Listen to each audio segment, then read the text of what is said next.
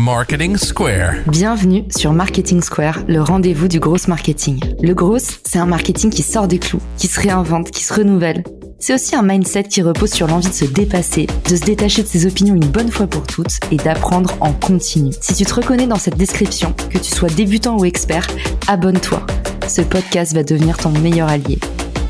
Cet épisode est rendu possible par celle-ci, la solution française pour piloter sa croissance clé en main. Quand on gère une boîte, on sait souvent plus où donner de la tête. Prospection commerciale, finance, compta. Avec celle-ci, c'est fini la phobie administrative. Rendez-vous dans les ressources de l'épisode pour tester gratuitement ce logiciel complet et accessible. Promis, celle-ci va vous simplifier la vie.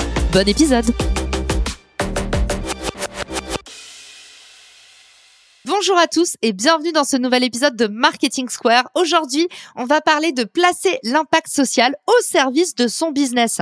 Souvent, quand on parle d'impact social, on se dit que c'est un peu nébuleux. Et aujourd'hui, mon invité, Robin Sixic, m'a contacté parce qu'il est entrepreneur social. C'est le fondateur d'Andineo et il est convaincu que l'impact social, ça peut être très concret et ça peut servir à un tas d'entrepreneurs. Salut Robin, bienvenue dans ton premier podcast. Je suis hyper honorée.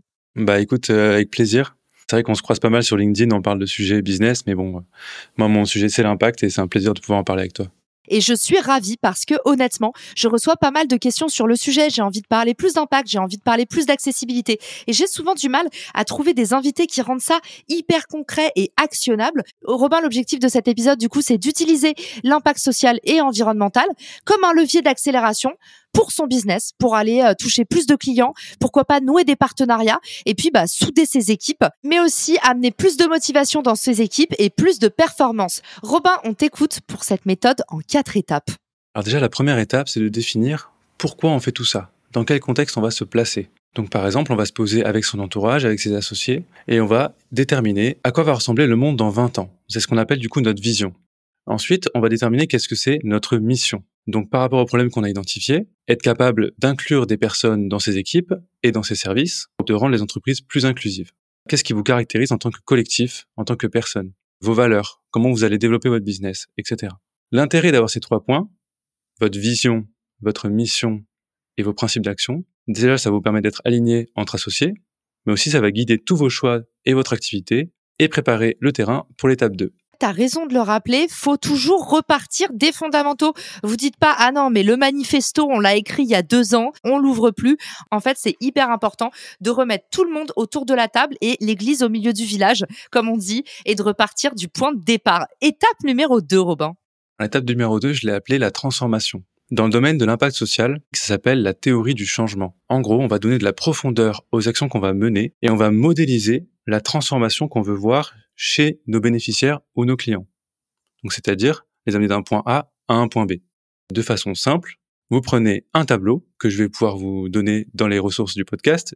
Première colonne, vous allez mettre le bénéficiaire que vous allez adresser. Dans le cas de Andineo, nous, ça va être les recruteurs. Leurs besoins, et éventuellement quand on initie un projet seul, bah, de pouvoir s'entourer et de construire à plusieurs. Ensuite, une colonne avec les activités que vous allez pouvoir mettre en place pour l'aider. Donc pour nous, ça va être du coaching, de la formation et des ateliers collectifs. Vous allez faire ensuite une colonne sur vos ressources internes. Donc par exemple, nous, on a des conseillers et une plateforme de suivi. Colonne suivante, vous allez pouvoir mettre les indicateurs de réalisation à court terme. Ça va être par exemple le nombre d'heures de conseils que vous allez faire, le nombre de formations, la durée des formations, le nombre de personnes que vous allez faire rencontrer, etc. C'est vraiment des indicateurs très objectifs. Et enfin, la dernière colonne, c'est la plus importante, celle qui nous intéresse, ce sont ce qu'on appelle les indicateurs d'impact. Dans le domaine, ça veut tout simplement dire qu'est-ce qu'on va apporter comme bénéfice à nos clients, à nos bénéficiaires de manière générale. Donc par exemple, pour Andineo, ça va être de monter en compétences, donc on va essayer d'évaluer le niveau de compétences des recruteurs ou des RH qu'on accompagne. On va essayer d'évaluer leur niveau de légitimité peut-être, si c'est ça qu'on cherche comme impact. On va essayer de mesurer combien de connexions on a réussi à créer avec d'autres recruteurs pour parler de ces sujets diversité et inclusion. Et donc c'est là qu'on va voir si on a vraiment un apport sur le long terme pour le recruteur. Mais justement, Robin, quand tu parles de mesurer ses performances, ça se mesure comment? Parce que là, tu nous dis on évalue, mais justement, euh, la vraie question qu'on se pose tout le temps, c'est comment évaluer? C'est quoi ta métrique? C'est quoi tes indicateurs en général? Donc ce qu'il faut bien noter, c'est la différence entre les indicateurs de réalisation et les indicateurs d'impact. La différence fondamentale dans ces deux colonnes, c'est que celle de gauche, pour réalisation court terme, ça va être par exemple le nombre de personnes que vous avez sensibilisées au handicap. Pour la partie environnementale, ça peut être le nombre de jeans que vous avez recyclés. Si on parle d'un sujet social comme le nôtre, par exemple, ça va être à quel point vous allez faire changer les mentalités et engager les gens sur le sujet. Donc le nombre de personnes qui ont adhéré au sujet, le nombre de personnes qui participent aux ateliers, etc. Si on parle d'indicateur d'impact, sur un sujet social, par exemple, ça va être, on va évaluer finalement est-ce que les mentalités ont changé via des enquêtes, par exemple. Et si on parle d'indicateurs environnementaux, ça va être par exemple le nombre de CO2 économisé, le nombre de litres d'eau économisés, etc. Ok, et ça, même si on est euh, patron d'une TPE, PME, euh, c'est des choses que tu vois autour de toi euh, qui sont tout à fait faisables et traquables pour n'importe quelle entreprise. C'est ça. Donc on base notre réflexion sur des hypothèses. Par exemple, si vous avez une entreprise qui fait de l'upcycling, vous avez permis d'économiser la revente de 10 jeans neufs. Donc ça représente tant de litres d'eau en moins. Donc l'impact de ma société sur la consommation des Français, par exemple, bah, c'est l'économie de 4000 litres d'eau sur le mois de décembre, par exemple.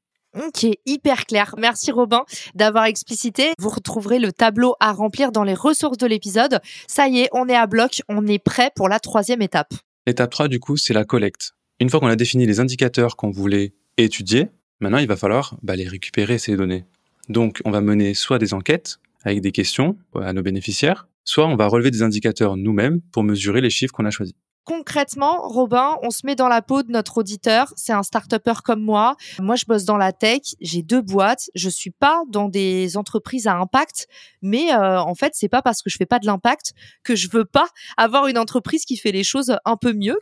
Donc, comment est-ce que je mets plus d'impact dans mon entreprise? Pour moi, c'est une vraie problématique parce que j'ai pas envie de dire, bah en fait, on fait le tri sélectif et les trucs que tout le monde dit, ça paraît bullshit. On n'y comprend rien. Par exemple, si on prend le cas de Refer, donc tu mets en relation des professionnels pour leur apporter des opportunités business. Si tu voulais lui donner une coloration impact, tu chercherais un but social ou environnemental. Si on prend le cas social, par exemple, tu veux permettre à des jeunes entrepreneurs de pouvoir vivre de leur activité. Bah, par exemple, si tu veux prendre ce cas-là, l'avant-dernière colonne, donc les indicateurs de réalisation, tu vas pouvoir mettre, par exemple, quelque chose que tu peux directement mesurer, c'est-à-dire le nombre de mises en relation que tu fais, ou le nombre de mises en relation qui ont certaines thématiques. La euh, dernière colonne, l'un des indicateurs d'impact, ça va être, par exemple, le nombre d'entrepreneurs que tu as réussi à faire vivre grâce à leur activité et grâce aux mises en relation. Souvent, quand je me mets dans la peau de l'auditeur, on se dit l'impact, c'est que environnemental. En tout cas, c'est ce à quoi on pense en premier.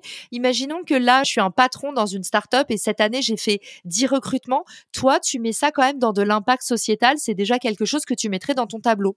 C'est ça. Alors, tu peux parler d'impact social quand c'est ton activité qui crée de l'impact positif autour d'elle. Si par exemple tu fais des recrutements grâce à ton activité, là on va parler d'externalités positives. Ça va être finalement les points positifs qui vont apparaître grâce à ton business. Donc, euh, ok, hyper intéressant. Toi, tu mets ça quand même dans le tableau. Dans tous les cas, ce tableau, il est fait pour que vous ayez conscience de l'impact ou du peu d'impact. C'est une ressource en interne. L'idée, c'est pas d'aller communiquer dessus. C'est vraiment, dans un premier temps, euh, vous poser sur les piliers de votre boîte et comprendre concrètement. C'est bien de connaître sa raison d'être, mais quel est votre effet sur les autres Maintenant qu'on a bien compris comment remplir ce tableau, Robin, qu'est-ce qu'on fait?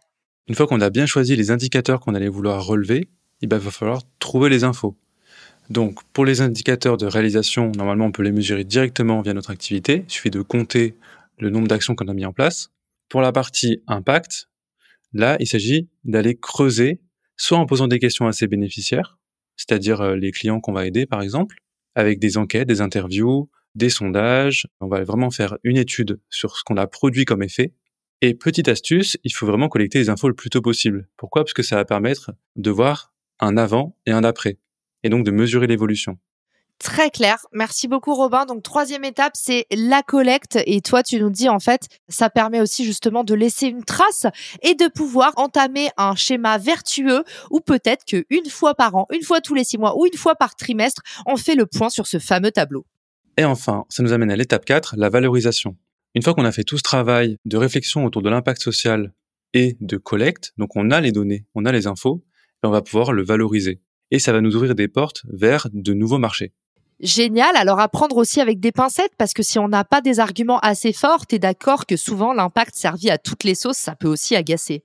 Oui, donc du coup, euh, on peut parler vraiment euh, d'impact washing Ouais, j'ai déjà entendu ce terme. Exactement. Donc, à éviter quand même pour les auditeurs qui nous écoutent, c'est bien de communiquer concrètement sur votre impact, mais faites attention, encore une fois, à pas tomber dans l'excès de euh, regarder chez nous, on fait le tri sélectif. Donc, pour cette dernière étape, parmi tous les indicateurs qu'on a mis sur papier, on va choisir finalement le chiffre qui va nous représenter le plus. Donc, par exemple, pour toi, Caroline, avec Refer, ça va être le nombre d'entrepreneurs à qui tu as permis de vivre de leur business grâce aux mises en relation. Donc évidemment, ça se mesure. Déjà, pour toi, ça va te permettre de faire ce qu'on appelle le prove and improve. Tu prouves que tu as de la valeur sociale, et en plus de ça, ce chiffre, il va permettre, toi, de t'améliorer avec le temps, et de montrer à tes partenaires externes que tu t'améliores. Ensuite, ça va permettre de prouver ta valeur sociale et de la convertir en valeur financière auprès de certains financeurs. Par exemple, des fonds à impact, répondre à des appels d'offres, ou encore convaincre de futurs clients qui seraient intéressés par cet impact social. Et si on reprend ton exemple, donc le nombre d'entrepreneurs qui développent un business rentable grâce au réseau, eh ben, tu vas pouvoir le valoriser, le déployer auprès d'acteurs que peut-être tu n'aurais pas pensé au départ et qui seraient très intéressés par cette valeur-là. Par exemple, des incubateurs. J'adore ce que tu dis et puis surtout en fait on n'a plus le choix aujourd'hui. C'est pas euh, est-ce qu'on devrait faire de l'impact ou pas? Il faut de base construire des boîtes qui sont comme on dit sustainable by design parce que sinon dans tous les cas, elles vont pas se développer durablement dans le temps. Tous ceux qui lancent des startups qui sont en train de nous écouter, je pense que c'est pas Robin qui me donnera tort, c'est plus un choix. Si vous voulez vraiment faire une entreprise qui dure dans le temps, si vous voulez pas être obligé de pivoter dans cinq ans, c'est maintenant qu'il faut commencer à réfléchir en fait à votre impact, à ce que vous apportez vraiment et aussi à ce que vous dépensez. Et nos dépenses, c'est aussi bah, la trace qu'on laisse chez les autres, quoi. Un petit warning quand même, ça peut prendre du temps de mettre en place tout ça. Là, vous l'avez compris, puis cette méthode, bah, il y a comme une réflexion à avoir. Il y a aussi le temps à investir pour mesurer et analyser les résultats. Mais en termes de rentabilité pour la satisfaction client, parce que c'est aussi une preuve pour le client que ce que vous faites, ça apporte de la valeur. Et en termes de communication, c'est juste énorme. Exactement. Donc pour tous les fondateurs euh, français qui sont en train de nous écouter, faites ce petit exercice grâce au généreux tableau de Robin. Vous allez pouvoir vous mettre autour de la table, faire une petite réunion tous les trois mois pour regarder tout simplement déjà se redire pourquoi on est là, pourquoi on est ensemble. Déjà, ça c'est un exercice de base qui vous permettra de mieux vivre votre boîte et de toujours rester recentré sur vos objectifs. Et puis bah derrière, mesurer concrètement. Robin il nous l'a rappelé, tout ce qui ne se mesure pas ne s'améliore pas. Et puis j'espère que cette ressource vous aura donné envie de passer à l'action. Robin, où est-ce qu'on peut te retrouver? Merci pour tout ce que tu nous as partagé. Mais écoute Caroline, c'était avec grand plaisir. Pour ceux qui veulent me retrouver, moi je suis très disponible sur LinkedIn. Voilà, Robin Sixic. Si vous avez des questions sur l'impact social, sur tous les sujets autour de la diversité et de l'inclusion, c'est avec plaisir qu'on peut en discuter. Et d'ailleurs, je lance un programme d'accélération avec la French Tech, donc tourné vers les startups qui sont en forte croissance et qui veulent inclure ces sujets-là. Donc si vous avez vous-même des ressources ou des partenaires à me conseiller, je suis très preneur. J'adore. Eh ben, on ira t'envoyer un maximum de force sur LinkedIn, Robin. Merci encore de m'avoir proposé cet épisode. C'est toujours intéressant quand vous m'écrivez pour me dire, bah tiens, on n'a pas parlé de ça dans le podcast. J'adore. Donc, vous voyez, quand j'ai la possibilité de vous inviter à mon micro, c'est toujours avec un grand plaisir. Et j'espère que Robin, cet épisode incitera plein d'entrepreneurs, même s'ils ne sont pas dans des boîtes à impact. Aujourd'hui, c'est pas, ah non, mais nous, on n'appartient pas à cet environnement des boîtes à impact. Aujourd'hui, c'est une mission qu'on a tous d'essayer de faire les choses mieux. Merci Robin d'avoir été avec nous et à très vite dans le podcast. Ciao Si cet épisode te plaît, tu peux le partager en me taguant ou lui laisser 5 étoiles sur Apple Podcast. Marketing Square.